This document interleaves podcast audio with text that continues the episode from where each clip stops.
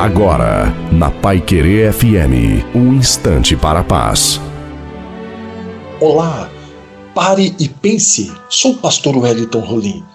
O Salmo 1, no verso 3 diz: Ele, o justo, será como árvore plantada junto a correntes de água, que no devido tempo dá o seu fruto e cuja folhagem não murcha, e tudo o que ele faz será bem sucedido.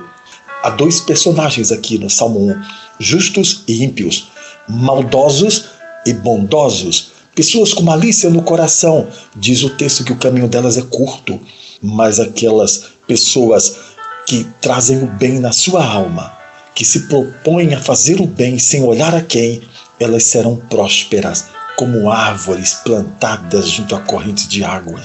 Mesmo que as águas baixarem, mas não padecerão, porque as raízes são profundas. Seja árvore nós somos árvores ou somos gravetos secos? Que sejamos árvores. Deus te abençoe.